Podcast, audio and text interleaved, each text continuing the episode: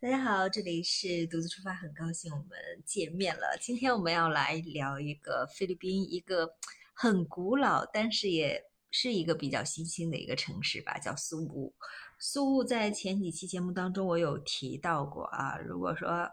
它就是当地人的一个热带天堂的小岛一样。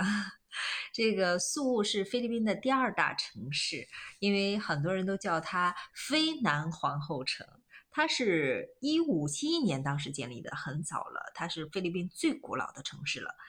为什么说它又是一个比较新兴的一个古呃，不能说古代商业的旅游城市呢？因为它依山傍海，那个地理位置很好啊。那里还有圣彼得古堡啊，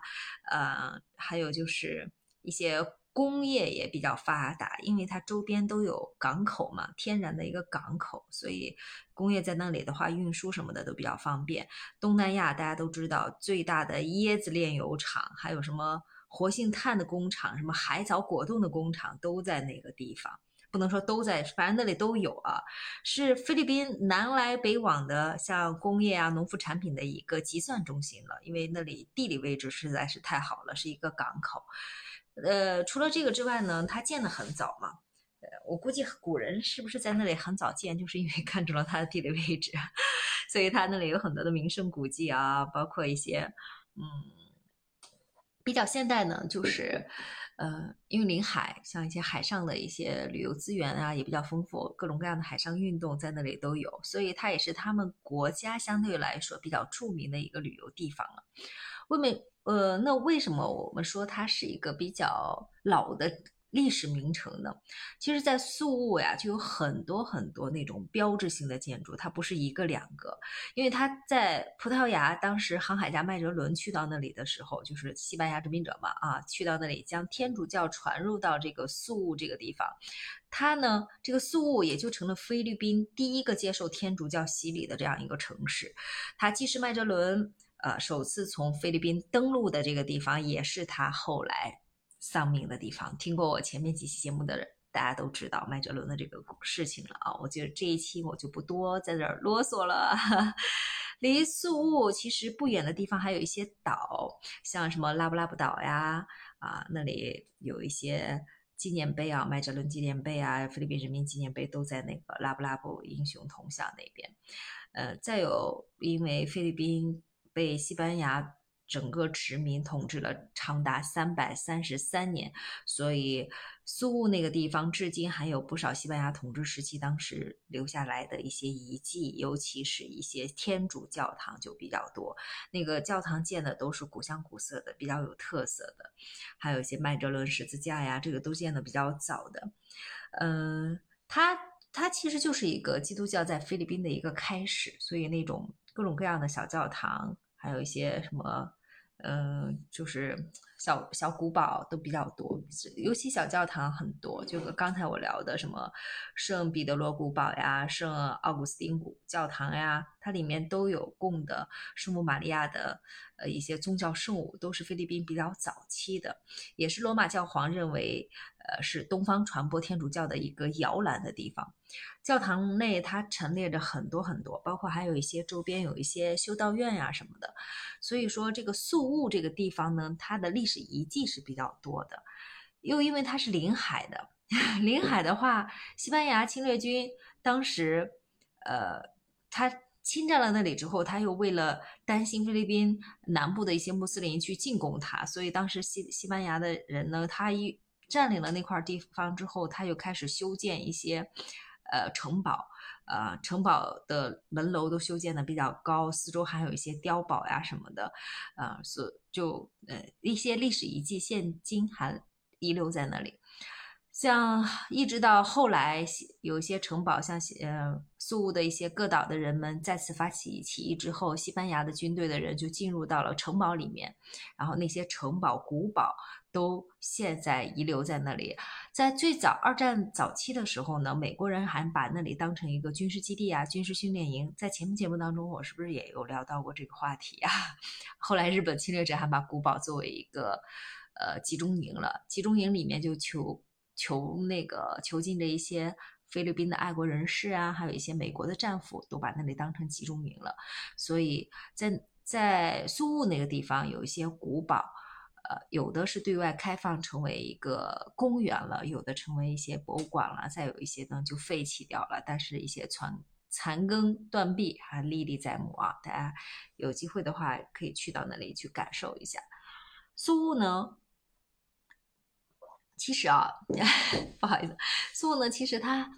呃，为什么说它现代呢？就是我前面最早聊到的，就是它是一个比较新兴的城市。好像前面几期也有说到，它它那里有非常丰富的、非常完善的一些旅游资源，海上运动，各种海上皮划艇呀、潜水呀、浮潜呀、海钓啊这些，你都可以在呃当地去看到，因为它。呃，那个海岸线还算是比较长的，它有一些珊瑚岛礁啊，四周都围绕着那种湛蓝的海洋。它像泛舟啊、垂钓呀，去做做呃冲浪啊，还还算是比较不错的。周围这里周围的椰子林也比较多，有大片的那种森林，有很呃有那种国家公园都比较大。有它苏雾还有一个特别特别的一点特点，就是它有。很长的海岸线的那种白色沙滩，周围有各种各样的岛，有一百多个岛，一百多个岛，你去的时候都比较丰富。所以苏雾那里还建有世界级的度假酒店，那个酒店也是香格里拉饭店啊，叫马克坦香格里拉饭店。嗯，那里的话，基本上。你能想到的一应俱全，因为在零六年的时候，当时东盟的一些会议，还有第二次东亚峰会都在那个城市召开，所以所配套的一些高端的旅游资源、酒店都比较完善。呃，当然了，也有一些旅旅馆呀、民宿呀，也是可以供游客不同消费需求的人去到那里的。其实，在宿务的华人并不是很多。在马尼拉的华人是比较多的，不好意思，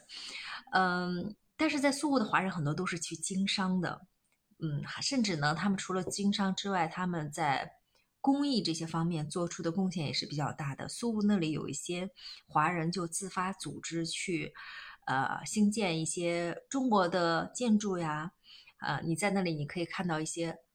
宝殿像什么定光宝殿呀，什么慈善堂啊，还有甚至有些店里面还供奉着关羽啊，还有姜太公钓鱼的雕像啊，这些都是中国特色的东西，这些都是当地的华人自发去组织的，他们甚至还